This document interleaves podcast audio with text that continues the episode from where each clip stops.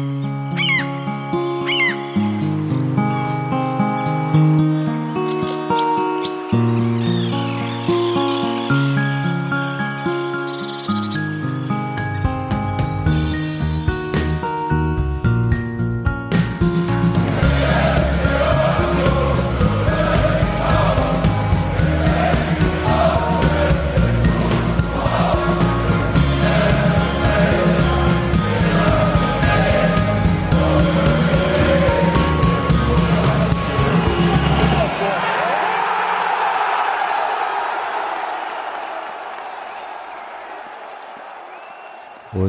Unsere Liebe. Unsere Mannschaft, unser, Unser Stolz. Stolz, unser Verein, Union Berlin.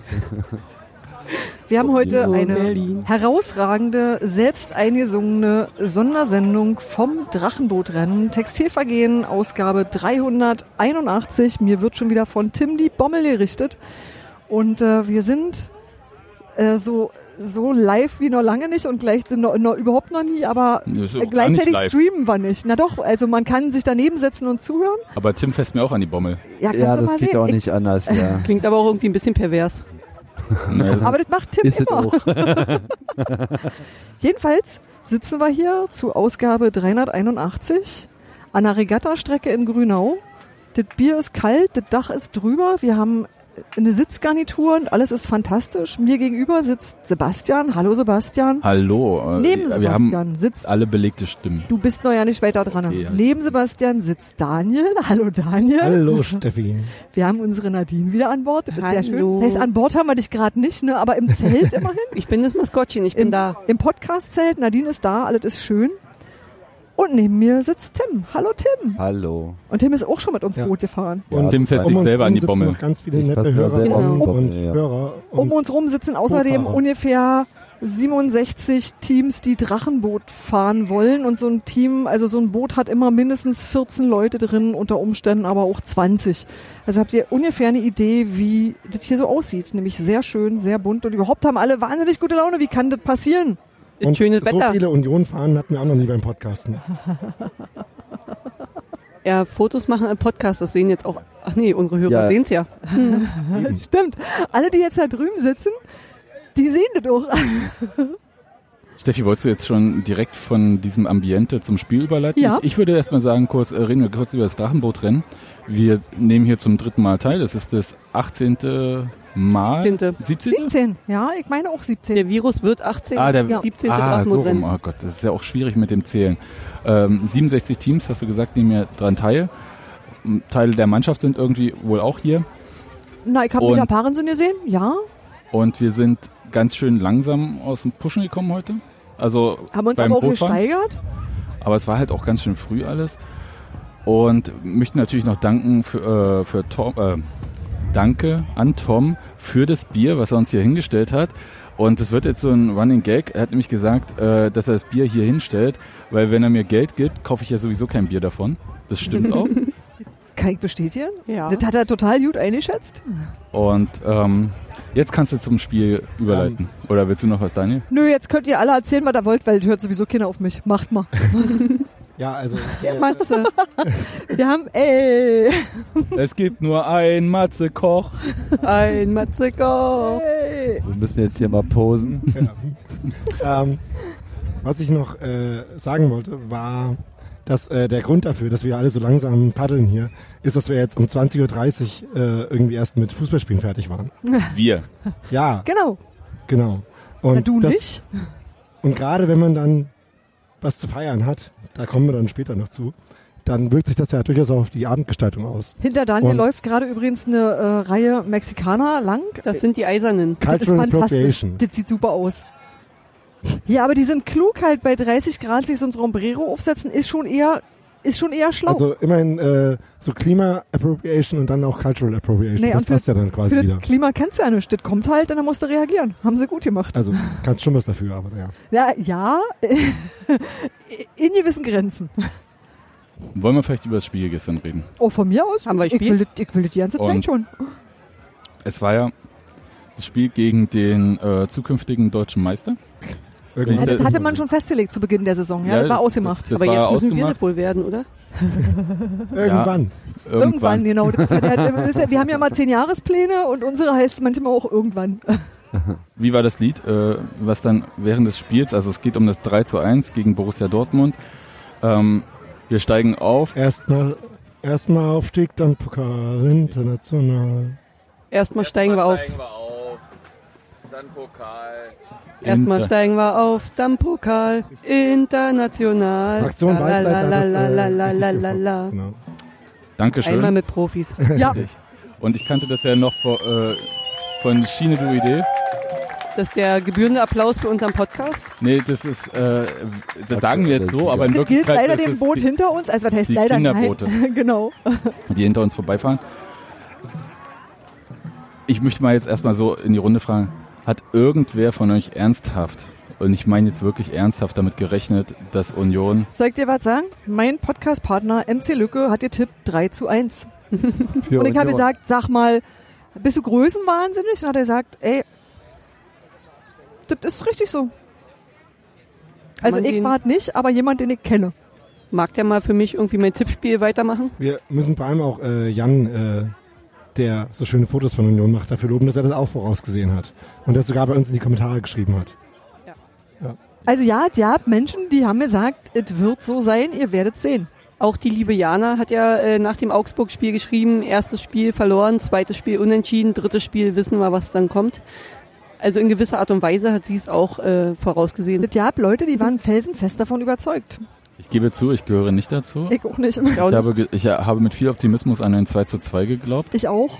Übrigens, dahinter dir stehende Renke auch. Ja. Also ich habe gestern noch Leuten erklärt, dass alles, was weniger als drei Tore verlieren, wäre, äh, oder einschließlich drei Tore. Also drei Tore und weniger verlieren wäre gut. Ja. Und dazu kam, dass vor dem Spiel ja dann noch, also nicht nur musste Union ja auf Kevin Schlotterbeck, der ja rot gesperrt ist, verzichten, sondern äh, Grisha Prömel, das Laufwunder, ähm, ist krank äh, oder verletzt oder nicht fit. Ich, ich, was genau hat er eigentlich? Irgendwas mit Muskeln habe ich Matze gehört. Koch war doch eben noch in der Nähe. Ohr, Ja, Grisha Prömel hat was am Bein. okay. Bein. Und mehr wollte Urs Fischer in der Pressekonferenz auch nicht sagen, auch auf weitere Nachfragen, ob es von der vorherigen Verletzung war oder nicht. Stimmt, das hat mich an meine C-Jugendspieler erinnert, die Beinschmerzen haben. Bei denen liegt das irgendwie noch an Wachstum, dass das auch gar nicht so klar ist, was das eigentlich dann genau ist. Also das kann schon mal passieren, dass das irgendwie unspezifisch wehtut. Ich würde hoffen, dass bei äh, Krischer Prömel erstens alles ausgewachsen ist und zweitens die intern ein bisschen besser wissen. Aber ich finde ihn riesig. Ja, eben. Also könnte. Ähm, und du hast ja gerade gesagt, dass das Laufwunder ausgefallen ist, aber wie wir von äh, Rafa Gikiewicz auf Twitter gelernt haben, sind sie ja trotzdem äh, quasi einen Spieler mehr gelaufen, nämlich irgendwie 17 Kilometer mehr. Selbst Krischer Prömel schafft keine 17 Kilometer. 17 Kilometer mehr als im ersten Spiel gegen Leipzig, ne? Das ist tatsächlich äh, verrückt, muss ich auch sagen. Vor allem, weil Dortmund ja so gespielt hat, dass Union sehr viel erstmal auch hinterhergelaufen ist, also den Ball. Und ich habe so ein bisschen überlegt, ob das ähm, hinten raus vielleicht schwierig wird und hatte so ein bisschen das Dortmund-Spiel gegen Köln vor Augen, wo Dortmund auch erst zum Ende hin äh, dann äh, das in die eigene Richtung gebogen hat. Aber Union hat das gemacht, was sie zweifellos können, nämlich Physis auch gezeigt und sind auch nicht eingebrochen. Also egal, wer das jetzt Darf wollte ich oder dazu kurz wollte. was sagen? Aus der Statistik zum Spiel meine Lieblingsstelle. Fouls am Gegenspieler, Union 13, Dortmund 2. Daniel bedeutet mir, du sollst dich an den Podcast Nein, halten. du sollst dich an den Podcast Ich kenn ihn ja halten. gar nicht. Ja, eben. Ja, Deswegen ich muss Steffi dann- moderieren und du darfst nicht, nicht die Themen reinquatschen. Ja. Also, ähm, ich wollte dich aber eigentlich gar nicht unterbrechen, sondern du musst ja was zeigen. Deswegen, Steffi, red mal weiter. Na nee, ich habe jetzt schon das gesagt, was ich sagen wollte und jetzt habt ihr mich aus dem Konzept gebracht. Also das Konzept, von dem ich nicht wusste, dass wir das haben. Ja. Ähm, also, so richtig ernsthaft haben wir nicht äh, gedacht, dass Union da mehr als ein Tor schießen kann, oder? Ähm, Da hat einfach keiner mit gerechnet. Machen wir es ganz einfach. Das war eine Überraschung und es war eine sehr angenehme Überraschung. Aber das Überraschendste war, fand ich überhaupt das, oder, nee, andersrum. Überraschend war der Sieg. Nicht so überraschend fand ich, dass wir gesehen haben, dass die Mannschaft sich konsolidiert hat. Wiederum überraschend war, dass es schnell ging. Jetzt ist gerade Urs Fischer gekommen, das müssen wir jetzt mal kurz sagen, ja, weil jetzt rennen hier bestimmt gleich alle los. Kannst du ihm einfach ein Headset geben? Genau, wenn Genau. wir jetzt, jetzt, Äh, jetzt Urs. Fischer. Jetzt live. Das wäre die Ich Gelegenheit. lege mein Headset sofort ab, Ich wenn ich Urs Fischer sprechen möchte. ich- So, für den Trainer. Zwischenapplaus hier. Da können wir auch Können wir mal. jetzt Urs Fischer einmal live in die Sendung nehmen? Das Der Grobi kümmert sich da gerade auch schon drum, dass er mal ankommt. So, äh, dann, Und der Grobi schafft es tatsächlich, dass Oh, kommt. vorbeikommt. dann äh, gebe ich mal mein Headset ab an den Trainer. Oder wenn er will, keine Ahnung. Nein, nicht du. Äh, Steffi übernimmt dann das Fragen oder? Nee, ich nehme jetzt das Headset ab. Ich geb, also auf der Stelle mache ich das.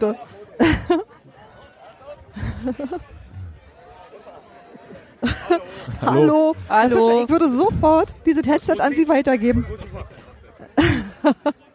Oder so. Sebastian gibt sein Headset ab. Das ist jetzt, Wow, super. Das ist eine angenehme Überraschung. Ja. Top. hallo. Herzlich Hallo, willkommen beim Jetzt- Textilvergehen. Jetzt haben wir was, was wir noch nie hatten. Ehrlich? Den Trainer des ersten FC Union bei uns im Podcast. Das Und stimmt. zwar Okay. ohne sich vorher zu verabreden, sondern einfach so, weil er gerade da ist. Hallo, Herr Fischer. Ja, hallo. Super. Schön, schön. Wir sind gerade dabei äh, zu besprechen, warum das eigentlich gestern so gut funktioniert hat. Und wir freuen uns immer noch wie verrückt und wir können auch noch gar nicht so in richtig klare Worte fassen, wie toll das alles war. Ja, ich, ich, ich glaube schlussendlich äh, braucht es von allen, also äh, Zuschauer waren wirklich, äh, ich glaube, das ja, hat fast äh, Stuttgart nochmals getoppt gestern. Ich empfand es wirklich als, äh, ja, so vom Gefühl her eine Wucht, äh, die, die du da mitbekommen hast. Ich glaube dann auch eine tolle Leistung der Mannschaft. Am Schluss äh, braucht's immer alle, wenn du, ich glaube, äh, gegen den äh, BVB gewinnen willst. Also von daher äh, eine gute Teamleistung. Also ich kann sagen, dass ich so ungefähr 30 Sekunden vor Abwurf mir dann sicher war, dass es jetzt nicht mehr schief geht. Ja, also die sieben Minuten Nachspielzeit empfand ich auch als äh, sehr lange. Ich habe auch direkt mal eine Frage. Ähm, ist so eine klassische Pressefrage eigentlich.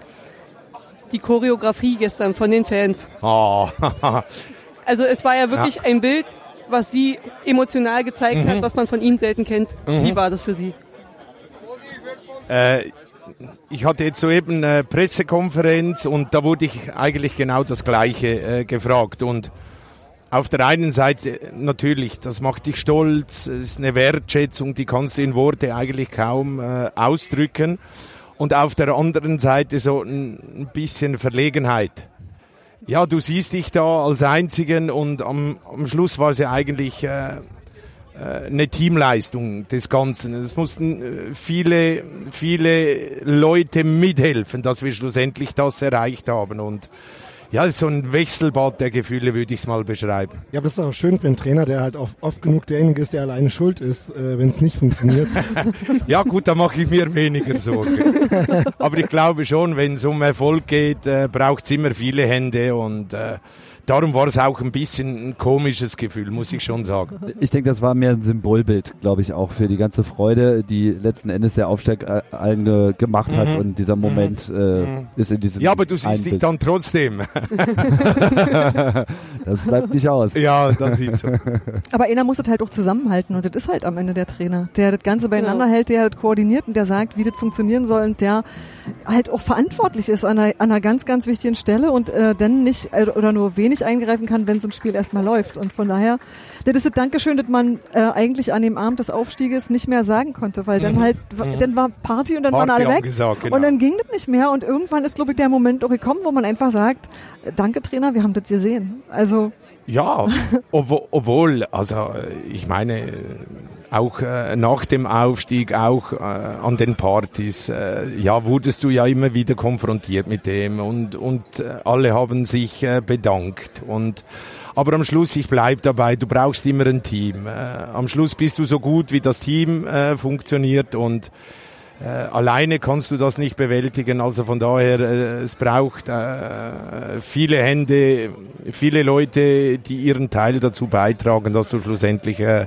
erfolgreich sein kannst. Wollen wir noch ein bisschen darüber reden, wie das äh, Team das gestern gemacht hat? Ja, also, das war Zauberei. Jetzt haben wir den Experten ja quasi. Ich fand das auch extrem äh, bemerkenswert, dass es jetzt eigentlich gelungen ist, in drei Spielen von totaler irgendwie Unsicherheit, dann über das Augsburg-Spiel schon so eine gewisse Konsolidierung, mhm. so jetzt schon an diesen Punkt zu geraten, mit dem ich vielleicht eher in mhm. fünf oder sieben Spielen ähm, gerechnet habe. Was mögen denn da die Faktoren gewesen sein, die das so schnell bewirkt haben? War das einfach auch die Größe des Gegners, die einen äh, klar macht, okay, jetzt haben wir diese Zeit eigentlich auch gar nicht? Ist es so ein Vorteil, gegen so viele starke Gegner erstmal auf dem Papier mhm. zu spielen? Ja, so. Äh, ich, ich, ich, ich glaube, vielleicht war äh, die Niederlage gegen Leipzig in der Deutlichkeit eben genau das Richtige. Mhm. Zum richtigen Zeitpunkt. Ich, ich glaube, war gut. Äh, im Pokal eine Runde weiterzukommen. Äh, 6 zu 0 war ein klares äh, Resultat. Ich glaube auch die Leistung war überzeugend. Mhm. Äh, wenn man dann gesehen hat, wie sich andere Teams schwer getan äh, haben. Äh, von daher vielleicht auch eine, vielleicht eine bisschen falsche Zuversicht auf das Spiel gegen Leipzig, mhm. weil, weil du wusstest ja nicht, was steht, dich erwartet, ja. wo du stehst. Äh, und dann noch dieses erste Spiel in der ersten Bundesliga. Es geht ja nicht nur um die Mannschaft. Ich glaube, der gesamte Verein hat sich so unheimlich gefreut auf dieses erste Spiel. Es, äh, es war ein, komisch, ein komisches Gefühl, eine komische Stimmung. Und, und vielleicht kam das ja wirklich äh, zur rechten Zeit, äh, dass wir da äh, zumindest mal äh, eine gewisse Erfahrung sammeln konnten und äh, entsprechend haben wir versucht, äh, Dinge anzusprechen, äh, Dinge zu verbessern. Ich glaube, äh, war dann auch wichtig, dass wir das äh, gegen Augsburg auch zeigen konnten. Äh, aus meiner Sicht wichtig, dass wir schlussendlich noch äh, 1 zu 1 äh, gespielt haben äh, obwohl das äh, Resultat mehr als verdient ist. Aber wenn du dir äh, den Spielverlauf äh, dann schon äh, genauer anschaust, nach dem 1 zu 0 haben sie die Möglichkeit auf 2 zu 0 äh, zu erhöhen und dann ist das Spiel gegessen. Also von daher wichtig, einen, einen Punkt zu holen, äh, angekommen zu sein. Ja, und dann wieder dazugelernt. Äh, ich, ich glaube, ohne das würde es nicht funktionieren. Von daher, ja, gestern eine grandiose Leistung äh, der Mannschaft mit der Unterstützung des Publikums. Und ich glaube schon auch äh, in den entscheidenden Situationen auch das nötige Wettkampfglück. Sonst wäre das nicht möglich. Wir hatten das vorhin auch, dass es auch für die Fans eigentlich toll war mit dem 04, weil wir dann sozusagen auch die Gelegenheit hatten, gerade den neuen Leuten in der Mannschaft mal äh, zu zeigen, welche Reaktion auch von den Rängen Rängen kommen kann. Ja, also, ja, also ich, ich stand ja bei Sky. Äh, Lothar Matthäus äh, stand neben mir und der war überrascht. Also, äh, auch Lothar Matthäus und ich glaube, der hat in allen Stadien auf der Welt gespielt ja. und auch nochmals nach dem Spiel wirklich äh, äh, beide Leute von Sky, die, die das no, noch nicht gekannt haben, äh, waren begeistert, was für eine Stimmung in diesem Stadion entstehen kann. Ja, ähm, jetzt sagen ja Trainer oft, nachdem sie äh, verloren haben, dass man irgendwie trotzdem das Positive mitnehmen muss. Das ist jetzt vielleicht bei so einem Spiel wie gegen Leipzig, wo man am Ende dann ziemlich deutlich unterlegen war, vielleicht nicht so einfach, aber ähm, ich fand, dass es da trotzdem, dass man ein paar Dinge gesehen hat, die halt funktioniert haben in dem Spiel auch. Also das äh, in den ersten 15 Minuten man eigentlich ganz gut äh, hingekommen hat, dass äh, Leipzig nicht in die gefährlichen Räume gekommen ist, äh, dass man auch an ein paar Situationen gesehen hat, dass die Standards durchaus gefährlich werden können. Und dann gerade gegen Augsburg, dass man halt ein paar wirklich gute Konter hatte, mit denen man mhm. gefährlich werden konnte. Mhm. Was da dann alles die äh, Zutaten waren, mit denen man dann gestern auch gewonnen hat. Also selbst aus einem Spiel gegen Leipzig kann man dann wirklich äh, inhaltlich äh, für die Arbeit im Training dann halt auch noch was Gutes mitnehmen, wo man auch sehen kann, okay, selbst in so einem Spiel haben wir auch was hingekriegt, was äh, auf dem Niveau funktioniert? Natürlich. Äh, ich glaube, ich habe das äh, auch äh, oder ich habe mich dementsprechend äh, dazu geäußert, dass nicht alles schlecht war. Aber eines war sicherlich, und das war äh, nicht gut, dass wir zu viele individuelle Fehler hatten. Und war aber auch gut, dass man eben erlebt hat, dass der Gegner das in dieser Liga dann äh, ja eiskalt ausnutzt, was vielleicht in der zweiten noch nicht so ausgenutzt wurde wird jetzt eben halt äh, sehr konsequent äh, ausgenutzt. Und ich finde es aber auch nicht schlimm, aus Niederlagen äh, zu lernen. Ich glaube, Niederlagen gehören äh, zum Sport, gehören zum Leben. Aus denen äh, ziehst du auch immer wieder Kraft, äh, um es äh, das nächste Mal äh, besser zu machen. Und, und klar, auch die Dinge, die du gut gemacht hast, äh, haben wir angesprochen, um, um die äh, beizubehalten, natürlich. Ich glaube, der RBB wartet ein bisschen auf Herrn Fischer gerade. ähm, vielen Dank auf jeden Fall, dass Sie Ja, spontan ja, hat Spaß sich gemacht. hingesetzt haben. Und wir senden auch noch ein bisschen. Und wenn Sie nachher einfach nochmal vorbeikommen, dann machen wir das auch nochmal an und reden gerne auch nochmal so mit Ihnen, glaube ich. Ja, jederzeit. Okay, Würden wir wenn es die Zeit schon wieder zulässt. frei- genau. Die Zeit Sollte um drei wieder gehen, weil um halb drei wir Werder das- Bremen spielt. Und, äh, Okay. ja, der Trainer hat doch auch am Sonntag noch was zu tun. Aber wenn Sie nochmal vorbeikommen möchten, freuen wir uns natürlich Ja, sehr. riesig. Oder wir Ja, finden danke. später nochmal einen Termin. Okay, Vielen Alles Dank. danke, hat Spaß gemacht. Vielen Dank. Vielen, vielen Dank.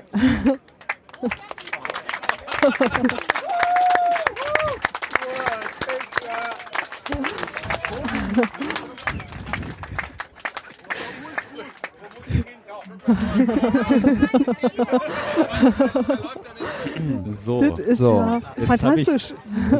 Oder Ja. Ihr mir ganz kurz oft. sagen, habe ich, hab, hab ich irgendwas verpasst? Also ich habe die Aufnahme, läuft ja natürlich. Also Ich hoffe das. Ja, Das wäre jetzt schlimm, wenn die nicht. Sonst gibt's Ärger.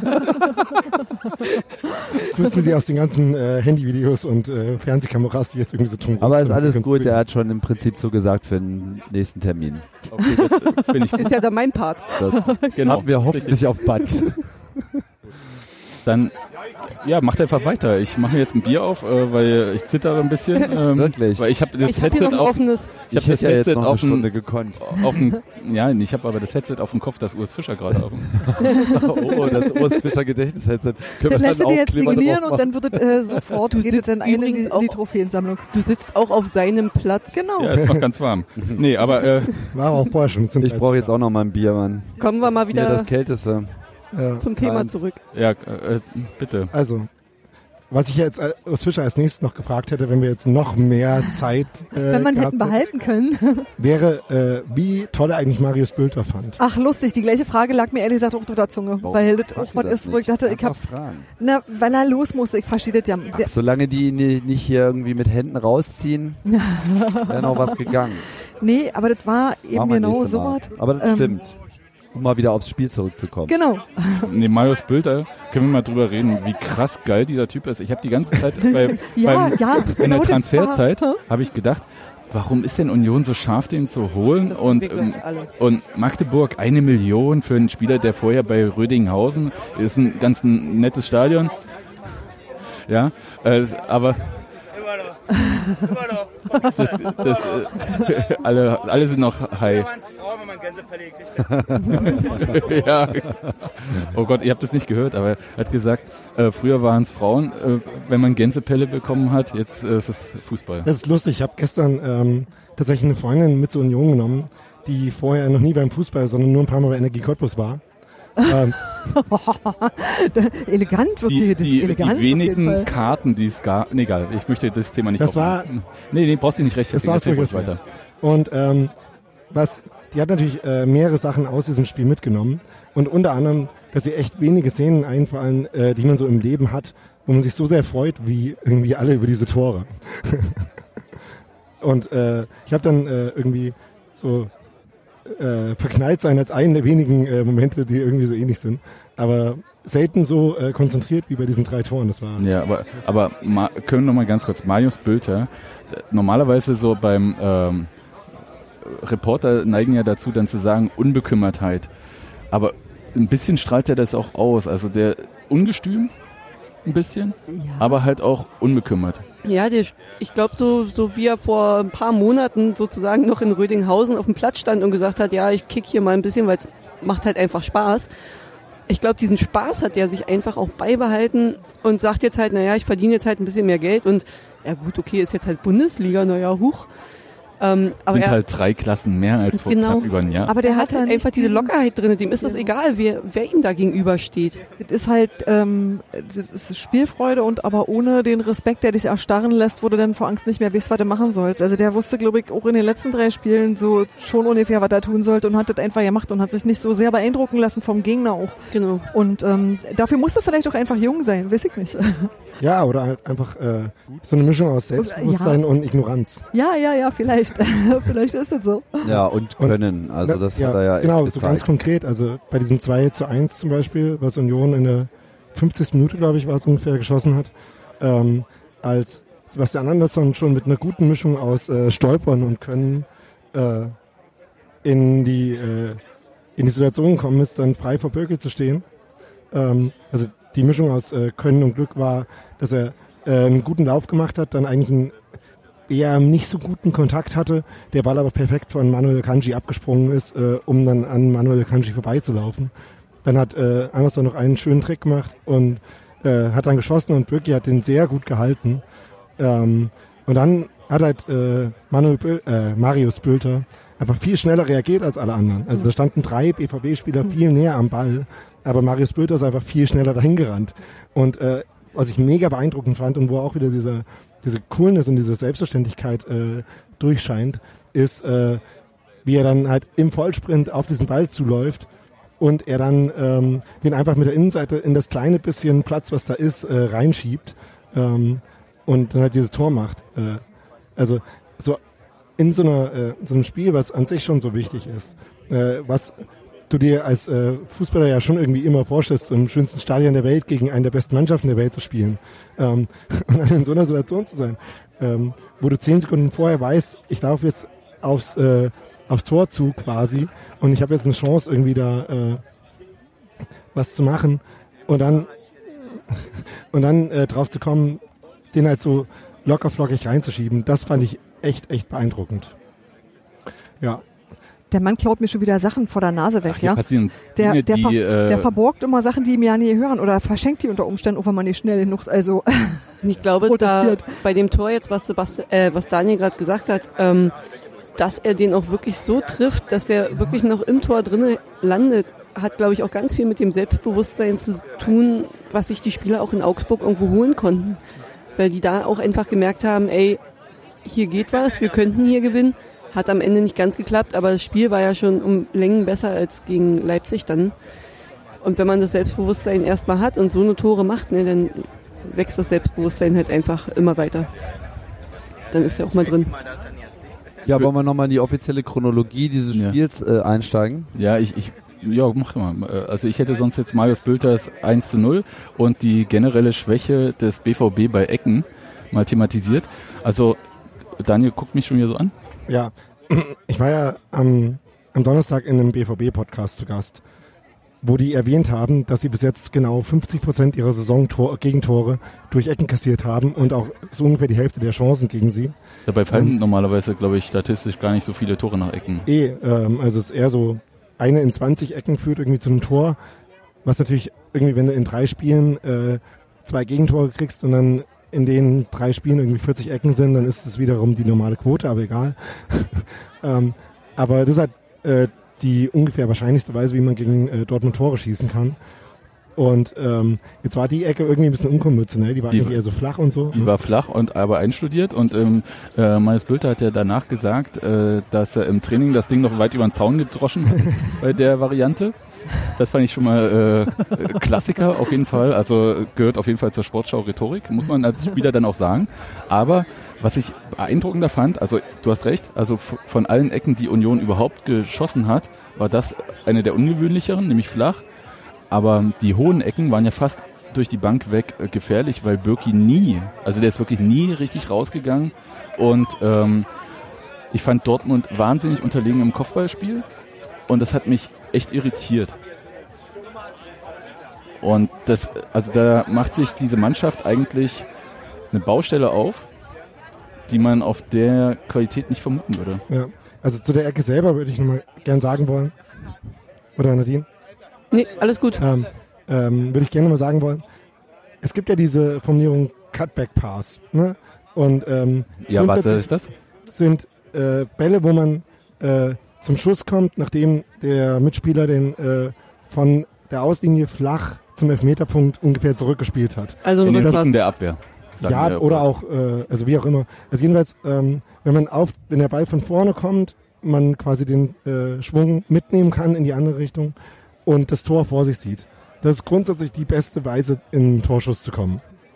Ähm, deswegen haben wir auch äh, bei Union mal eine ganze Weile gesehen, dass sie halt nicht geflankt haben, sondern immer versucht hatten, zur Grundlinie zu kommen, den Ball zurückzuspielen und dann zu solchen Schüssen zu kommen. Es ist sehr selten, dass man aus einer Ecke so eine Chance hat weil dafür muss man halt von der Eckfahne den Ball flach bis in den 16-Meter-Raum spielen. Da ist ziemlich viel Platz, wo man den als Verteidigung wegschlagen kann. Hat Dortmund nicht gemacht. Was dazu beigetragen hat, dass dann äh, Marius Böter den so schön reinschießen konnte. Ähm, und das andere Ding ist, ähm, klar ist Union irgendwie ziemlich gut bei Standards, aber dafür muss man ja erstmal dahin kommen. Und deswegen äh, war es halt mega wichtig, dass sie auch die andere äh, Komponente äh, des Spiels wirklich gut gemacht haben, dass sie sich hinten getraut haben, Fußball zu spielen. Also neben Subotic, der in Augsburg noch ein paar Fehler gemacht hat, den wir ja, also wir, ich Du hast das organisiert. äh, kritisiert haben, hat halt ein paar sehr, sehr äh, selbstbewusste Bälle gespielt. Einer ist auch ganz, ganz knapp äh, vor einem sicheren Gegentor ähm, irgendwie äh, durch Union Strafraum gegangen. Ähm, aber er hat ganz oft ähm, eben nicht den Ball einfach äh, hinten rausgeschlagen, sondern ähm, hat einen flachen Pass gespielt und dann hat Union hinten rausgespielt und gute Konteröffnungen gehabt. Dafür war auch wichtig, dass sie äh, 4 für 2 gespielt haben und dass dann Uja und Anderson beide als äh, Ziele dafür zur Verfügung standen. Und vor der Ecke war es zum Beispiel so, dass halt Uja ähm, schon eine ziemlich gute Chance hatte. Dann war der Verteidiger noch schnell genug, um äh, in seinen Schuss reinzugrätschen. Aber so ist Union halt erstmal in die Situation zu kommen, solche Standardsituationen zu haben. Wann kannst du dich überhaupt an ein Spiel in der letzten Saison erinnern, wo Union vom Start weg in 4-4-2 gespielt hat? Ich glaube, da Ähm, gab es ein oder zwei. In der letzten Saison fällt mir jetzt gerade keins ein, aber gab es, glaube ich, äh, doch in Aue. Äh, Raute? Aber es ist eher die Au ein Aue, wo wir verloren haben, meinst du? Ja, aber sehr gut gespielt haben. Ja, bis Ja. auf die äh, Fallrückzieher von Pascal äh, Ja, Pastroth. gut, war schwer zu verteidigen. Sportschau-Floskeln Ja, aber was ich sagen will, es war meistens eigentlich eher so eine Nummer, äh, wenn äh, man im Rückstand war und aus, äh, auf, auf, Wie letzte Woche. auf Angriff gesetzt hat und äh, dann einfach gesagt hat, okay, jetzt zack, zweiter Stürmer 4-4-2 und ich fand auch die beiden Viererreihen waren irgendwie enorm mobil, also die haben da ordentlich Ziehharmonika äh, gespielt und das war, glaube ich, auch so ein bisschen der Schlüssel zum Ja. Erfolg. Da können wir jetzt gleich zum Schmiedebach des Tages überleiten. Ah, da habe ich mich ja sehr gefreut, als, als Schmiede aufgestellt wurde, dachte ich mir, dann schläft hier diese Sektion nicht ein. Was gibt's denn da zu berichten? Ähm, genau das, was du gerade gesagt hast. Also ähm, wichtig dafür, dass äh, Dortmund halt nicht gut ins Spiel gekommen ist, äh, meistens, war halt, dass Union sie ganz oft im Mittelfeld gut gestört hat. Und das haben halt vor allem die beiden zentralen Mittelfeldspieler, also André und Schmiedebach, gemacht, indem sie halt immer, wenn irgendwie ein Achter, Sechser von Dortmund so in der Mitte vom Spielfeld einen Ball bekommen hat, sind sie halt da sehr aggressiv draufgegangen, haben äh, gute Tacklings angebracht. Also äh, als ich vorhin äh, kurz durchgescrollt habe, das erste, was mir so richtig aufgefallen ist von Schmiedebach, was ich dementsprechend als Schmiedebach des Tages nominieren würde, war nach 16 Minuten, ähm, wo er halt äh, damit dann gleich noch äh, den Ball zu Anderson noch, glaube ich, gebracht hat. Ähm, also diese Szenen, auch wenn, also manchmal kam da halt auch gleich Konter raus, ähm, aber oft halt einfach auch nur, ähm, selbst wenn dann äh, Dortmund im Ballbesitz geblieben ist, hat man halt den Rhythmus einmal unterbrochen und äh, quasi die Ballstaffette neu anfangen lassen. Und ähm, das ist halt äh, psychologisch mega wertvoll, wenn du halt siehst, wir laufen hier nicht nur hinterher, sondern wir kommen dann an den Ball und die müssen irgendwie sich neu bemühen und neu anfangen. Ähm, und das war, glaube ich, sehr wichtig. Schmiedebach des Tages äh, zu Ende. Okay. Also für mich war der Schmiedebach des Tages tatsächlich seine Aufstellung schon. Ja. Das, äh, die Schwierigkeit, glaube ich, für Manuel Schmiedebach, und da, da hatte ich auch so ein bisschen meine Zweifel am Anfang, ähm, ist ja, weshalb er bei Hannover ja äh, gehen durfte, seine Geschwindigkeit, die ihm ja für die Bundesliga nicht zugetraut wurde, und dann gegen eine der schnellsten Mannschaften in der Bundesliga zu spielen, ähm, war schon auch ein Risiko. Es gab aber auch jetzt nicht viele Alternativen dazu. Also man hätte Felix Groß, aber da hätte man das Geschwindigkeitsthema auch jetzt nicht äh, besonders äh, geändert. Und Julius gerade ist nicht so ein Defensivspezialist. Oder Michael Parensen, aber das ist das gleiche Macht's Geschwindigkeitsthema. nicht besser, nee. Ja. Richtig. äh, wir lieben Michael Fahrsen. N natürlich, auf jeder Ähm, Position. Will jemand was zu äh, Julian Brandt sagen? Was für ein geiler Spieler ist Julian Brandt? Können wir mal ganz kurz sagen? Ich, ich habe die ganze Zeit gedacht, was ist denn, wer ist denn dieser blonde 19-Jährige? Der, der, ich dachte Florian Kringer, aber der konnte ja Fußball spielen und äh, dach, bin bald irre geworden, wie gut der war. Und äh, dieser krasse Diagonalball von Hummels war der? Wo wir alle dachten, der geht irgendwo ins Aus. Und dann lief aber Brandt in diese Richtung, nahm dieses, diesen Scheißball an und hat den halt auch dann halt Richtung Abschluss gebracht, wo ich dachte so, Also er hat dann durch den Fünfer gespielt und Ja. ja. kam nicht ganz ran. Ja, Genau. das war nicht nur so eine Gogia-Annahme, sondern es war gleichzeitig War Annahme krasser, ne? und Vorlage in einem und dadurch hat er diese Bewegung so äh, beschleunigt, dass er einfach sofort auch an kennen wir seinen- sonst nur von Steven Skripski. Ja. Aber oh, Stevie jetzt mit Dortmund dann zu vergleichen, ist aber auch Ne, besser. Ja. ähm, Schalke mit Also- Dortmund vergleichen. ja. Also Julian Brandt hat ja ähm, Dortmund nur 25 Millionen Euro gekostet, Das ist recht preiswert, ehrlich was gesagt. ungefähr ein Fünftel seines Marktwerts ist, Ja. aber halt trotzdem äh, doppelt so viel wie äh, Union, äh, dreimal so, glaube, viermal so viel wie Union für seine Rekord ich glaube, so ein großes Portemonnaie liegt bei uns noch nicht rum. Aber Nee. wenn man, wenn man ja auch generell mal guckt, Julian Brandt, okay, krasser Name, guter Spieler, aber wenn man dann generell die Aufstellung mal vom BVB angeguckt hat Ging euch das und man so, liest ja? dann da Piszczek, Hakimi und denkt sich so, bei Piszczek habe ich nicht so, aber äh, Ja, aber Geld- der gehört halt mit dazu, Reus, Reus. man freut sich dann auch irgendwo, man geht wegen Union ins Stadion, klar, aber man denkt sich dann so, oh geil, ich sehe Jadon Sancho auch mal bei uns spielen so. Macht sich aber gleichzeitig so ein bisschen in die Hose, wenn man sich denkt, Total. wo soll das jetzt eigentlich heute enden? Aber haben wir Hat Angst, Sancho einen Zweikampf gewinnen sehen? nee, ich glaube nicht. Aber wisst ihr, ich habe eigentlich, als die sich warm gemacht haben, die Mannschaften, als die da draußen rumgelaufen sind, habe ich mir einfach angeguckt, wie die, wie die Spieler so auch von der körperlichen Disposition her sind. Und ich hatte das Gefühl, ich habe da äh, eine Herde edler Rennpferde und daneben stehen Zebras. Also tut mir echt leid. Das war wirklich, das war so ein, nee, das war eine, ich hatte gerade kurz Angst vor deinem Vergleich. das war, eine, das, war eine, das war eine so andere Körperlichkeit, eine so andere Athletik und das hast du einfach schon, du hast ganz andere Bewegungen gesehen beim Warmmachen, wo ich dachte, ich kenne, unsere Bande kenne ich ja und ich weiß, Mhm. wie die Dinge tun. Und das, das hat mich schon einfach ähm, extrem beeindruckt, als ich gesehen habe, so wie die so, in welcher Verfassung die einfach sind, da hatte ich schon auch Angst. Genau, also, das war so die Fortsetzung von dem, ich habe die Aufstellung gelesen. Genau, äh, genau.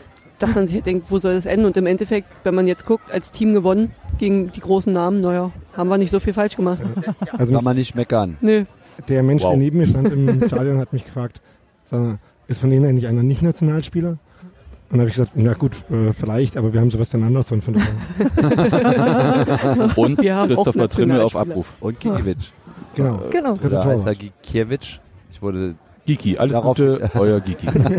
Alles Liebe. Alles Liebe, Entschuldigung. Ähm, aber tatsächlich, das ist, war krass und ich habe so ein bisschen die ganze Zeit gehofft, beim Spiel die erste Viertelstunde irgendwie überstehen. Und es sah auch so aus, weil es ganz viele Parallelen für mich zum Leipzig-Spiel gab. Aber eine große Parallele war halt auch, dass Dortmund die Chancen nicht so krass genutzt hat wie Leipzig. Ja, und Union hat halt auch selber in der ersten Viertelstunde schon zwei richtig gute Chancen. Das ist richtig. Und da habe ich auch ein bisschen geheult. Also Nevin Subotic hatte da, wo ich dachte, oh Gott, äh, das wäre echt gut Und gewesen. Bülter schon eine Kopfballchance. Ja, das, das hätten wir ähm, Übrigens, nie wieder so eine Chancen in diesem Spiel. Stellt sich raus, äh, doch. Ähm, Wie waren eure Gedanken nach dem 1-1? ja, das normal, ne? Aber das war Ja. irgendwie, das war das, wo ich dachte, jetzt Egal. kommt das Spiel, das ich eigentlich ursprünglich erwartet habe. Also da habe ich nicht mal, also das war so, wo ich dachte so, naja, gut, ja, War ja klar. war ja klar, genau. Ja. Ja. Hm. Ja, es war- Tor kassiert, aber wir liegen nicht zurück. Das war so mein Gedanke. ja, also ich muss sagen, Was passiert? jetzt, nachdem das halt mit 3 zu fucking 1 ausgegangen ist, Daniel im ersten. FC Union, ähm, gegen den äh, Ballspielverein Borussia Dortmund, also egal wie die heißen, könnte auch Traktor Angermünde sein. Es ähm, hätte auch Traktor Angermünde sein können, wäre ich trotzdem hingegangen Ja. für ein ah, Samstagabendspiel in der Ähm, Bundesliga. aber Disclaimer. obwohl dann alle irgendwie total euphorisch waren, in dieser Viertelstunde nach dem, äh, nach dem Tor für Dortmund hatte ich richtig schlechte Laune.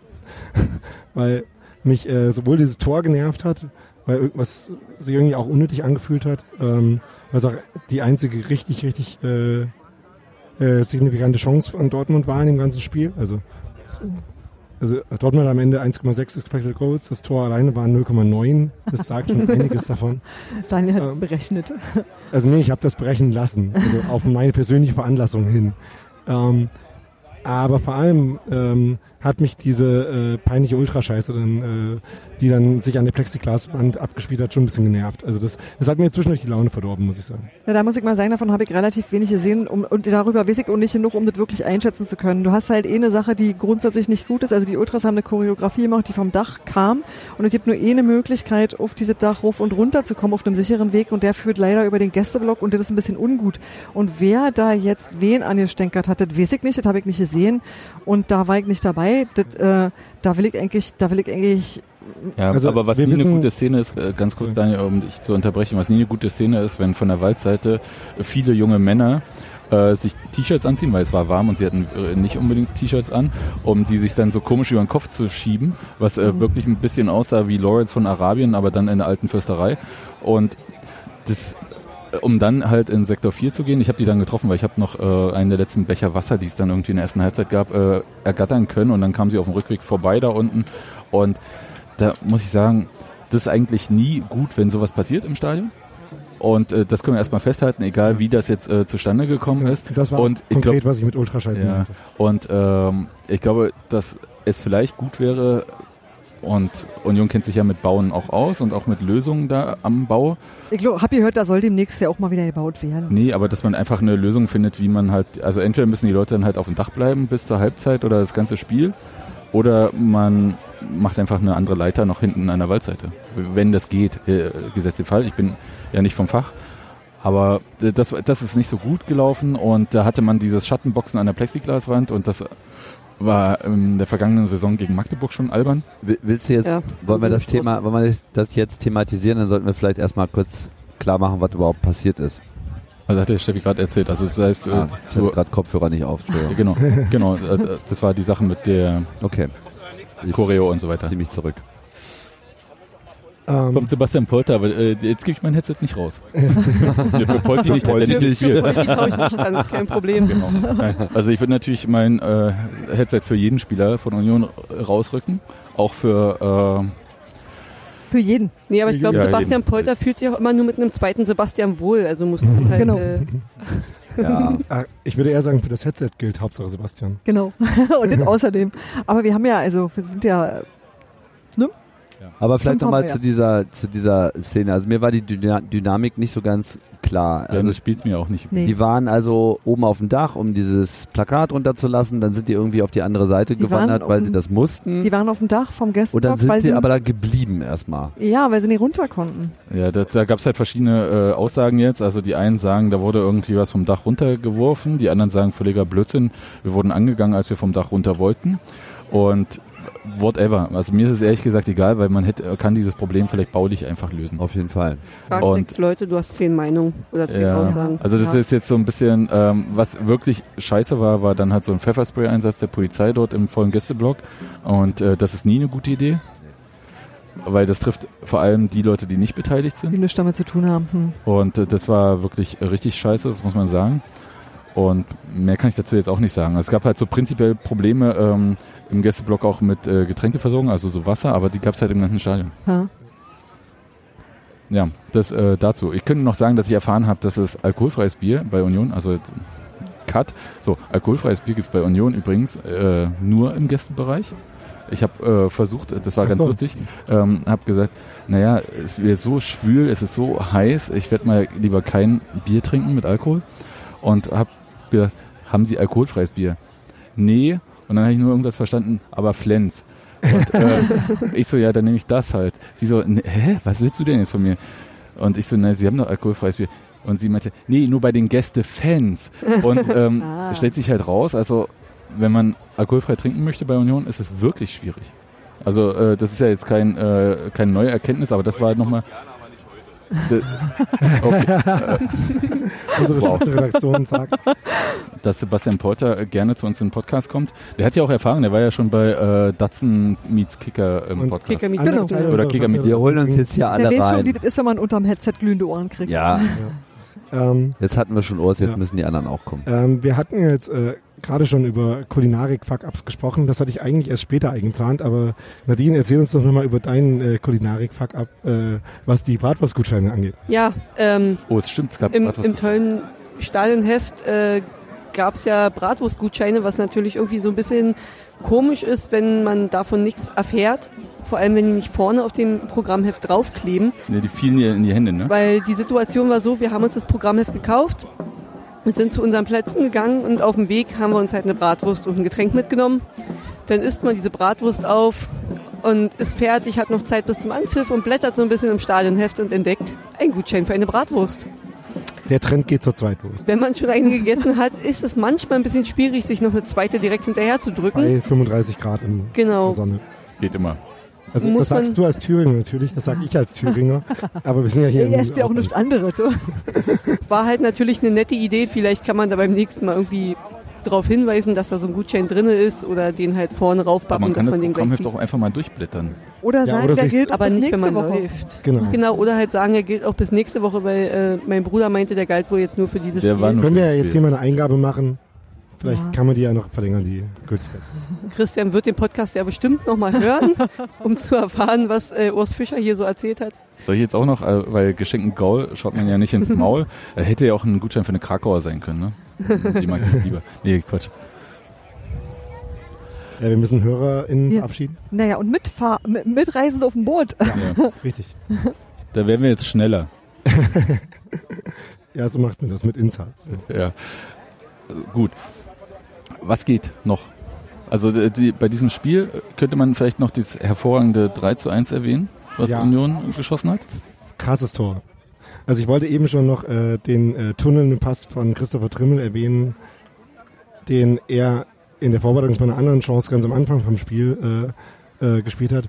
Aber das in der 75. Minute im gegnerischen Strafraum zu machen, wenn man schon 2-1 führt in diesem Spiel, war fast noch ein bisschen beeindruckender, nachdem da ähm, Robert Andrich und ähm, Geraldo Becker und noch jemand, ich habe gerade vergessen, wer das noch war, äh, da einen wunderschönen Doppelpass gespielt haben und dann äh, Sebastian Andersson wunder, wunderschön freigespielt haben. Ich liebe ja Julian Weigel, also ich bin großer Julian Weigel-Fan. Ist Ähm, kein Zehner, ne? Das ist ja, also das hat Hans Martin gestern schon im Stadion gesagt. Wir müssen jetzt endlich mal klarstellen. Ich bin kein äh, Zehner-Fanboy. Ich bin offensive Achter-Fanboy. In dem Fall auch offensive Achter, die eigentlich auf der Sechs spielen, aber trotzdem eigentlich offensive Achter sind. Also- von also sechs auch Rafa Gikiewicz. Ja. In manchen okay, Positionen. Okay. Okay. Ähm, Hm. Also es gibt ja diesen. Äh, Also alle Spieler. Es gibt über Julian Weigel den äh, sehr, sehr falschen und sehr gemeinen Satz, dass äh, er viele Pässe spielen würde, aber seine Pässe das Spiel nicht verändern. Das stimmte zwar gestern, aber das lag an Union und nicht an Julian Weigel. Und der Pass äh, durch Julian Weigels Beine hat auf jeden Fall das Spiel verändert. Wow, das ist ganz schön gemein, aber ich, ich wollte noch äh, darauf hinweisen, äh, dass die Sache mit den Pässen, die das Spiel nicht verändern würden, ja für Felix Groß beziehungsweise auch für seinen Bruder ja auch äh, als Vorteil gilt. Also und vor allem bei seinem Bruder noch äh, blöderer Quatsch. Ja, ja, in der Tat. Grüße an Olli Fritsch. Aber das war ein sensationell gutes Tor. Äh, Sebastian Andersson, äh, dem ich das von Herzen gönne, weil er ein wahnsinnig krasses Spiel gemacht hat. Der Genauso wie Ucha. Ja, also beide sind halt sehr weite Wege gelaufen ohne Ball, sind aber gleichzeitig auch mit dem Ball, haben abgelegt und ich habe das Gefühl gehabt, dass sie auch äh, mit zunehmender Spieldauer, also vor allem in der zweiten Halbzeit, auch ähm, die Möglichkeiten viel besser ausgespielt haben, was einerseits äh, vielleicht an dieser Selbstbewusstseinsnummer galt ähm, oder in der Selbstbewusstseinsnummer begründet war, aber es war halt dann halt auch wie, fast wie ein Zeitspiel. Das heißt, äh, sie haben es wirklich sehr gut ausgespielt. Also Sie haben nicht sehr hektisch den Abschluss gesucht, wie wir das vielleicht noch gegen Leipzig vorher gesehen hatten, wo dann irgendwie versucht wurde, einfach aufs Tor irgendwie zu kommen. Und das war jetzt am Anfang gegen Dortmund wurde ja auch noch sehr schnell der Abschluss gesucht und dann wurde halt versucht, okay, wir kommen hier nicht durch, na, dann spielen wir halt mal über die Seite rüber und gucken da mal, ob wir da rüberkommen. Geraldo Becker übrigens, was für ein krasses Spiel hat dieser Mann gemacht, muss ich mal sagen. Und dass er sich da hinten raus äh, noch so rumgeschleppt hat. Ich dachte, das ist so eine typische äh, Verletzung, wo man sagt, okay, bleib einfach an der Mittellinie, Hm. halt den Ball, klopp ihn dann irgendwo hin, sei anspielbar, aber äh, es bringt nichts. Und der ist aber dann vor und zurück gehumpelt, muss man ja sagen. Das war krass. Ja, also ich fand sehr beeindruckend, wie Union äh, in ganz vielen Situationen in der Phase, wo sie dann 3-1 geführt haben oder 2-1 geführt haben, ähm, halt Konter angefangen haben und dann hochgeguckt haben, gemerkt haben, okay, spätestens jetzt nach 60 Minuten sind wir meistens langsamer als unsere Gegenspieler. Ähm, äh, die sowieso schon ziemlich schnell sind, außer Hummels. Ähm, ähm, ähm, und dann halt irgendwie einfach mal 30 Meter einen flachen Ball zurück in die äh, Verteidigung gespielt haben und dann da nochmal rum und dann halt einfach äh, jede Menge äh, Zeit von der Uhr genommen haben. Und äh, zu Geraldo Becker, das waren halt auch so Momente, die man wirklich gefeiert hat. Äh, so wie man ja irgendwie in dieser halben Stunde dann jeden Ball gewinnen, jede Grätsche, jeden Zweikampf äh, mit der Geraldo Becker Faust gefeiert hat, waren das halt auch solche Momente. Ja, ich, ich bin einfach nur schlichtweg begeistert, wie dieses Spiel gelaufen ist. Wir halten uns alle jetzt hier, weil Wind aufzieht, die Hand vor die Bommel. Aber Das macht auch nichts besser, oder? Also, Äh, wir danken auch Phonik dafür, dass ihr davon wahrscheinlich nichts mitkriegen werdet. hoffe ich, ja.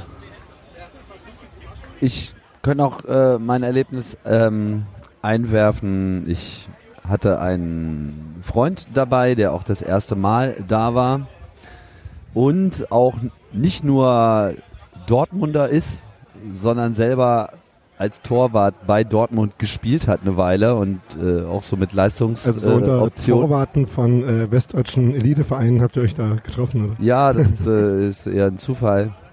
Ähm, und ich fand es sehr schön zu sehen, wie er einfach äh, mal wieder so von allem völlig überrollt wurde. So. Also das ist ja etwas, was einem mit der Zeit immer so ein bisschen, ne, für uns ist das ja immer alles so normal, aber da habe ich mal wieder sehr schön ablesen können, wie gut das doch im Stadion funktioniert, wie die Leute einfach erschlagen werden von, von allem, von der Stimmung, von äh, unseren Ritualen und äh, was sonst noch so äh, passiert. Anfang der zweiten Halbzeit ertappte er sich schon selber dabei, wie er irgendwie anfing mitzusingen. ja. Ich hatte auch einen Kollegen dabei, der dann, also der ist zwar Dortmunder, hat sich aber sehr neutral gekleidet und Naja. hat dann, also er war in weiß, also er hat schon die weiße Fahne äh, vorher. Nein, aber äh, er hat dann auch ab der zweiten Halbzeit eigentlich mitgeklatscht, was ich schon noch so dachte, mhm, okay. Ähm, aber das, äh, ja, f- ist überwältigend. Aber zu dem Thema Rituale kann es sein, dass wir ein, äh, ein Ding haben, was wir bei Union schon sehr lange nicht hatten, nämlich ein Torlied, aber nicht aus der Konserve. Hm. Ja. Wir haben Tormusik, aber in gut. Das ist so schön. ich hab davon nichts. Ich hab, Was, äh, ich weiß überhaupt Ja. nicht, was ihr meint. Ich habe Ja, gelesen auf Daniels Regiezettel und habe keine Ahnung, wovon die Rede ist. Ja, es stellt wir sich raus, wenn wir Tore schießen, dann Dann singen wir jetzt neuerdings immer das Aufstiegslied. Union. Ich habe das konsequent durchgehalten. Ja, also ja, einmal habe ich das auch so wahrgenommen, habe das aber ja nicht in Verbindung mit dem Tor gebracht, sondern einfach mit, dem- mit der allgemeinen Lebensfreude. Ja. Und das kam jetzt Nach so jedem Tor dreimal dreimal. hintereinander, genau. Und äh, das wurde von Mal zu Mal auch lauter. Ah, irgendwie alle haben ihren Text, äh, ihre Textanpassungen äh, improvisiert. Ja, Ich habe irgendwie äh, äh, Erstliga äh, ist zum Gewinnen nah oder sowas gesungen. Ne, damit warst du aber auch jetzt auch alleine, glaube ich, mit Aber- der Anpassung, oder? Das Hauptsache der Reim ist fett. Andere haben die Anpassung, die beim letzten Mal in der Waldseite stand, gesungen. Ja, ich zum Und Beispiel, andere weil ich haben lese ja einfach die. Waldseite. Ja, Ultra, äh, Sebastian, alles klar. Bist ja auch eigentlich auf der Waldseite, ne? Ja, richtig. Genau. Immer noch hinter der Torlinie. Richtig betonen. Was ist eigentlich aus dieser Mikrofonierung der Ultras, Äh, ist viel besser der, jetzt. der? Campus geworden? die machen sie weiter, äh, haben Anpassungen gemacht, haben sie auch geschrieben nochmal, dass das halt noch- vielleicht noch ein paar Spiele dauern kann, weil halt diese Aussteuerung, Was äh, genau ist denn das Ziel? das Ziel ist einfach, dass sie auf der gesamten Waldseite gehört werden. Der gesamten Waldseite, aber Ja. nur auf der Ja. Waldseite. Und du wirst, ich glaube, wenn du äh, gegen gerade gestanden hast, äh, Mittellinie, solltest du es vielleicht nicht mehr so gehört haben. Offensichtlich nicht, weil wir hatten ja auch die Frage, ob dann jetzt unsere schönen unterschiedlichen Fangesänge gar nicht mehr vorkommen. Und wir hatten es ja gestern tatsächlich auch zwei, dreimal, dass die Gegend gerade was gesungen hat. Die Waldseite hat was anderes angefangen. Da hat man kurz parallel nebeneinander hergesungen, bis man dann sich auf einen Text mal geeinigt hat. Also ich glaube, da hat man jetzt auch die ganzen Ängste irgendwie wieder rausgenommen. Nee, ich fand das gut. Also das äh, war viel, viel besser. Also ich höre sie immer noch gut, aber es ist halt, es schreit einen nicht mehr an. Sie sind nicht lauter als der Stadionsprecher. Genau. Und würde ich sagen, so kann man weitermachen. Es ist immer noch ein bisschen ungewohnt, ähm, die Capos, also ähm, Fossi und Ali, ohne ähm, Flüstertüte zu sehen, obwohl Ja. sie gestern auch mal ab und zu die Flüstertüte hatten. Ach so. Haben, Weil, ja. äh, aber das hatte, glaube ich, ein bisschen was mit dem Zutritt zum äh, Anzeigehäuschen zu tun, äh, der kurze Zeit gar nicht möglich war. Und da Weil war das halt Sky drin stand und gefilmt hat. Ja. Ecki, Ecki Häuser hat da. Nee, das äh, war gar nicht der Grund. Ich glaube, es lag einfach daran, dass da kurzzeitig auch gar keiner drin war. Und äh, der Ordner, der ursprünglich dort immer ist, äh, bei diesem Spiel gar nicht dabei war. Aber da haben wir auf jeden Fall Ordner drin. Aber warum werden denn die. Trommeln nicht verstärkt? Naja, Also, also, das Das wäre ist ja. Sakrileg. Das was Stimmungselemente verstärken ist Sakrileg, äh, Ansagen verstärken ist okay. na, ich weiß nicht, ob das Sakrileg was ist. Und da was, so was, was ist denn Sakrileg? Wir sind ja Ossis hier unter uns. Äh, Stimmung verstärken machst du mal dann, wenn du nicht genug davon hast. Und das ist natürlich dann irgendwie ein Eingeständnis dessen, dass du das irgendwie so nicht hinkriegst. Und Moment, ich eine Trommel ist ja keine Stimmung. Doch. na doch, ja. Sonst könnten wir auch noch Klatschpappen verteilen. ja. naja, ich weiß nicht, ob das so Nein, ist. das Ich glaube, die Trommel äh, ist anders. tatsächlich ähm, so ein Ding, das werden wir vielleicht erleben, äh, wenn das Stadion umgebaut wird. Und dann vielleicht 12.000 äh, Stehplätze über und noch ein Balkon dazu kommt. Genau, das äh, könnte eventuell sein, weil du wirst es schwer koordinieren können, aber das ist jetzt natürlich wirklich ganz, ganz doll äh, ins Blaue gedacht. Vielleicht einfach, Äh, wir sind, also auch wenn du eher ein Ultra bist, äh, ich bin äh, nicht das- eher ein Ultra. Nicht Ich glaube, da, da krieg ich so gleich eine. Tapete, wenn du sowas sagst. ähm, ähm, lassen wir das vielleicht doch lieber die Ultras selber klären. Ja, das, soll, das sollen die machen. Also das ist jetzt für mich auch nicht so wichtig. Ich kann auch nicht im Takt klatschen. Das kann ich so ja besser als alles andere. Ja. Nein, Liegt aber im Boot, sagen, ja. Hat man hat das mal beim, jedenfalls hat man beim äh, Paddeln gar nicht gemerkt, dass wir irgendwie. Nee, aber ich würde jedenfalls sagen, das hat dieses Mal alle total gut funktioniert vom Sound her. Der war da, wo er sein sollte und nicht irgendwo anders. Und das fand ich echt ähm, einwandfrei. Und ich kann euch mal sagen, ich stand ja in der zweiten Halbzeit dann praktisch neben dem Gästeblock. Wir haben ordentlich Alarm gemacht. War schön. Hat durchs ganze Stadion gescheppert, alles prima. Und ich meine, Dortmund waren nicht leise, ja, die waren nicht zurückhaltend, aber es hat funktioniert. Ich war kurz vor der Halbzeit Bier holen und stand dann halt oben an den Getränkeständen. Äh, da denkt man manchmal auch, dass einem die Ohren wegfliegen. Also es ist wirklich se- sehr laut, was man dann da oben mitbekommt. Und von Dortmund hat man ja eigentlich, Na, die waren am Anfang eigentlich ganz gut dabei. also, Also ich während fand, der Hymne hat man sie gehört, ja. ja, aber das fand ich ja nicht so geil, aber generell ist, äh, was ist jetzt mein Deine, Bommel? deine Bommel ist nicht. Oh, der Bommel sitzt nicht, Bommel sitzt nicht fest. ja, die Bommel sitzt nicht fest, die sind Ah. ah. locker. Ähm, ich fand, die haben ganz schön Alarm gemacht eigentlich am Anfang, aber die waren halt irgendwann auch total ruhig. Also sie haben Ja, aber Also da, passt da, mit dem, Dortmund. 3, mit dem 3 zu 1 haben die ihren Support komplett eingestellt. ja, aber das kann ja auch, würde ich gar nicht sagen, da- man hört halt einfach die Gäste nicht so gut und die Gäste denken Nein, die immer, haben wir nichts mehr gemacht. Nee, das stimmt nicht, Tim. Ich stand daneben. Die waren wirklich, die, also die waren eben genau ja nicht. Das fand, fand ich äh, eigentlich bemerkenswert. Die haben eigentlich zu keiner Zeit aufgehört, aber unsere waren lauter. Also Nein, das das, ist nicht richtig. Ich habe mir das sehr genau angeschaut. Die waren einfach die letzten 20 Minuten fand da nichts mehr statt. Die standen dann nur noch mit verschränkten Armen. Naja, die werden das Ergebnis weniger gut gefunden haben, aber die haben Meinst schon. du? Ja, die haben schon. naja, ich weiß nicht, ich, hab, ich mutmaße jetzt nur. Aber die haben nicht nichts gemacht. Das ist, äh, das ist wirklich so nicht richtig. Aber das, das war so, dass, äh, dass wir natürlich. Erben bei, wir sind- haben nichts, nichts, nichts, nichts Genau, gemacht. nee, aber wir sind halt auch völlig komplett ausgerastet und äh, ja. Warum? Und dagegen Wie kommt Lothar, wie Lothar Matthäus Da haben kommt- sie, ein, sie sind eingeknickt vor der Stimmung. Da, äh, genau. da kommt dir dann auch alles andere schon mal ein bisschen mickrig vor. Aber nee, nee, das war so nicht. Die haben auch, die haben auch tatsächlich supportet. Die haben auch ihre Mannschaft bis zum Schluss angefeuert. Wir haben ja auch noch kurz weggeklatscht. Also im Sinne von klatschen, damit wir weggehen. Wow. wow. Steffi, jetzt hätten wir diesen einen Moment gehabt, wo wir die Geschichtsschreibung einfach definieren hätten können und du versaust Also das, Steffi das kommt mit der Stimmung Fakten. und dass Union das besser kann als Dortmund, haben wir in Dortmund schon festgestellt. Genau. Na, Aber am Ende war es ja auch wieder so, dass der Block von den Dortmundern sich relativ schnell War gut schnell leer, geleert ne? hat. Ja. Aber wieder eine kleine Masse stehen geblieben ist, schon ähnlich wie bei den Leipzigern, die uns einfach noch ein bisschen zugeguckt haben bei dem, was wir so machen. Und Ich meine, möchte wir aber hatten ja- betonen, dass die halt wirklich vielleicht auch nicht mehr so viel Bock hatten nach diesem Pfefferspray-Einsatz. Also viele, Ja. äh, das war schon nicht, also es war ein echter Downer, um Na, mal klar. so zu, höflich zu sagen. Ohne das jetzt, äh, weil wir noch keine Zeit hatten, das alles noch äh, irgendwie aufzuarbeiten. Äh, da gab es ja auch äh, teilweise Fahnen einrollen. Es gab auch noch ein Anti-Polizei-Gewalt-Transparent, was natürlich ironisch ist, wenn es dann noch danach bestätigt wird. Ähm, also äh, ich würde einfach sagen, da hat man jetzt äh, sowohl für die tiefere taktische Analyse als auch für die tiefere äh, Fankulturanalyse hat man jetzt einfach keine Zeit. Von daher alles mit, äh, mit ein bisschen Salz nehmen. Schön fand ich ja noch die, ähm, die äh, Kommunikation von Neven Subotic mit den Dortmunder Fans. Der ist ja dann nochmal zum Gästeblock Die gegangen. Teil seines Seins sind. Subotic hat gesagt, dass Dortmund immer Teil seines Seins sein wird. Ja, In seinen besten Heiliger, Heiliger Interpretationen. ich denke, wenn man irgendwo zehn Jahre lang gespielt hat, dann ist es einfach auch so für Ja, der hat aber, du merkst auch nach wie vor, dass die wahnsinnig viel Liebe und Respekt für ihn haben. Der ist da so ein bisschen so wie bei uns halt der Micha Parensen. Du hast halt immer mal so jemanden, der einfach mehr macht, als er muss und sich mehr engagiert, mehr einbringt und sinnvolle Dinge tut und einfach auch irgendwie ein angenehmer Mitmensch ist bei alledem. Und ich glaube, das ist bei ihm wirklich der Fall. Und äh, der stand auch noch lange mit Mats Hummels da nach Abpfiff. Die haben auch Trikots getauscht und haben sich einfach auch noch länger unterhalten, wo du gemerkt hast, das ist so generell jemand, der, glaube ich, äh, sehr äh, sozial funktioniert. Mats Oh ja. Hummels darf ich einmal kurz noch sagen. Ich bin ja jetzt kein großer Hummels-Fan, aber und finde, dass er bei Bayern des Öfteren auch zu spät kam und das nicht im Training, sondern im Spiel. Aber der hatte eine ein Tackling gegen Marius Bülter, wo ich dachte, verdammt, drei Jahre kommst du eigentlich häufig zu spät und hier war das so perfekt, weil Bülter war, also Hummels hatte diesen Ball eigentlich schon verloren. Und irgendwie mit der Fußspitze vom Timing her hat das alles noch gerade so gepasst, dass er den da weggespitzelt hatte.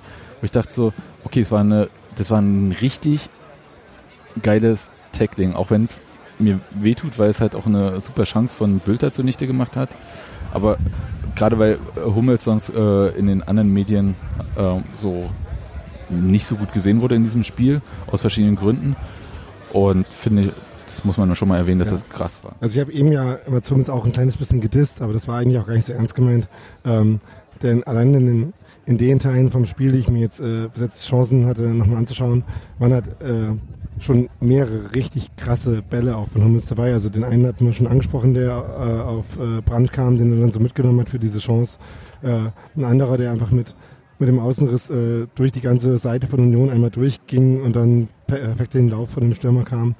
Also, ähm, aber dass selbst in so einem Spiel, wo ja äh, die Leistung von Dortmund auch sehr klein geredet wurde und äh, besonders katastrophal gewesen wäre, da gab es ja trotzdem noch viele Momente von richtig großer Qualität, die Union halt irgendwie wegverteidigt hat. Ja. Das, das möchte ich auch sagen, dass Union, also es war nicht nur meinetwegen Dortmunds Einfallslosigkeit oder so, sondern Union hat so kompakt gestanden in der zweiten Halbzeit, dass sie diese Steckpässe und dieses äh, Hinterspielen der Abwehr, worauf Dortmund zum Teil auch angewiesen ist, um die Geschwindigkeit der Spieler äh, zum, äh, zum Tragen zu bringen, dass sie das sehr gut ver ähm, verhindert haben durch ihr Stellungsspiel. Also wir haben ganz viele Situationen gesehen, wo Dortmund um den Strafraum herum gespielt hat, aber einfach keinen Weg gefunden hat. Und dann waren es halt wirklich ganz schöne hässliche Flanken. Also die waren Ja. nicht immer gut. Also, um nochmal auf äh, die Expected Goals und die ähm, Okay. und sowas zu sprechen zu kommen, Tschüss. Ja, Headset ab. Nee, mach ruhig, mach ruhig. pack auf. ähm, wenn man sich, äh, also wir verlinken das natürlich, äh, wenn man sich so die grafische Darstellung von Dortmunds Schüssen, die ich euch jetzt mal hier live zeige, anschaut, ähm, sieht man halt, äh, ähm, sieht man halt, dass das Tor natürlich aus dem 5-Meter-Raum kam und halt eine Riesenchance war, aber dass ansonsten Dortmund nur zwei Abschlüsse äh, von der Zone hatte, wo man Abschlüsse haben will, nämlich zwischen 5-Meter-Raum und 16-Meter-Raum. Ne, also so zentral vom Tor. Und ansonsten äh, haben sie halt in der zweiten Halbzeit relativ oft von 16, 18 Metern geschossen. Das ist aber Ähm, teilweise auch richtig gut. Ja, also Sancho äh, hatte, glaube ich, in der 94 Minute irgendwie einen Abschluss, der dann relativ nochmal eng am Tor vorbeiging. Ähm, ähm, aber sie sind halt überhaupt nicht mehr in den Strafraum gekommen. Also so die Chancen, von denen halt äh, Leipzig dann schon irgendwie so acht hatte, hatte halt Dortmund gar keine. Also, oder halt nur das Tor. Ähm, und das lag halt daran, dass äh, ähm, so, wenn man sich überlegt hat, äh, was ist quasi das schlimmste Szenario für Union in dem Spiel, ist es, dass irgendwie so Brandt oder Sancho halt auf den Außenverteidiger zulaufen, mit ein paar Metern Anlauf, den dann ausnehmen, dann am 5-Meter-Raum spielen, äh, stehen und sich aussuchen können, ob sie den jetzt äh, nochmal ablegen oder ob sie den selber reinhauen. Und das ist halt einfach nicht passiert. Also diese Zweikämpfe hat Union einfach immer gewonnen. Und das ist eine ziemlich krasse Leistung äh, gegen so eine Mannschaft auf dem Niveau für so lange Zeit. Denn eine halbe Stunde so einen Vorsprung zu verteidigen und dann noch aufzubauen, ist halt echt, echt lang. Ja. Und die Zeit äh, wurde ja lang und länger mit sieben Minuten Nachspielzeit, aber da hatte ich überhaupt nicht mehr das Gefühl, dass da irgendwie richtig was passieren wird. Und die waren übrigens auch nicht so absurd, wie es äh, zuerst aussah. Nein, es gab ja erstens die. Pyro-Unterbrechung Ja. und zweitens die Trinkpause reingezählt Ja, ja. hat und zwei Tore und äh, der ganze normale andere Kram. Also das war schon okay. Ich dachte mir in der Zeit ja eigentlich nur, naja, selbst wenn sie noch ein Tor schießen, gewinnen wir halt 3-2. Also es sind immer noch drei Punkte, ja, ist für die Tordifferenz ein bisschen blöd, aber zwei Tore hat man denen ja irgendwann auch nicht mehr zugetraut. Und von daher war man ja dann schon so in der Nachspielzeit alles klar, gewonnen ist es auf jeden Fall. Also diese Ruhe, die du jetzt gerade hier so äh, nonchalant, wollte ich gerade sagen. Also wir haben ja alle unseren Puls nochmal nachgecheckt irgendwie. Also Nee, alle, nicht die wir komische alle. Geräte anhaben. Ja. Und äh, da waren schon Ausschläge nach oben in der Zeit zu verzeichnen. Definitiv ja. Natürlich ist man im Stadion dann nicht so entspannt, aber in der Nachbetrachtung kann man jetzt sagen, naja, war ja klar, dass die keins mehr machen. Gut, wir, ich möchte sagen, dass wir in knapp 20 Minuten, also vielleicht in 25 Minuten ungefähr unseren dritten Lauf hier beim Drachenbootrennen haben und vielleicht uns noch ein bisschen so Gymnastik machen oder so. Ich würde sagen, ja. Plastik, jawohl. Ja. Und Ja, wir haben ich tatsächlich alles unsere, gesagt. unsere Themenliste auch total abgearbeitet. Gott sei Dank. Heute ein bisschen Gott chaotischer als sonst und Ach nee, ich mit, glaube nicht. mit Ich nettem glaube, Sondergast. ich glaube, Mit Trainer. Genau, genau, wenn sich sowas ergibt, dann musst du auch mal vom Plan abweichen und einfach kannst du ja nicht sagen, nee, Herr Fischer, Sie stehen nicht auf Daniels Themen. Geht jetzt nicht. Kommen Sie bitte zehn Minuten später nochmal vorbei, da haben wir dann Zeit, wir bauen Sie ein. Der Herr Bunkus vom Kurier. Äh, Matthias Bunkus, genau. Hallo. Na, Bunky? Hi, Bunky. Willst du auch noch was sagen? euren Trainer hier gehabt, ja? Ja. Scheinbar nicht. Spricht sich rum. Ähm, Gut, Dann dann muss man äh, äh, schon Textilbeginn gehört haben, bevor wir in den großen äh, Regattastrecken gespielt haben, um Matthias Bunkus am Mikrofon zu hören. Alright. Na los. Dann, äh, äh, Wolltest du noch was sagen, Edmund? nö, ich wollte einfach nur Tschüss Na, sagen. dann sagen wir jetzt auf Wiedersehen. Bis zum nächsten Mal. Bis bald. Tschüss. Ciao. Tschüss.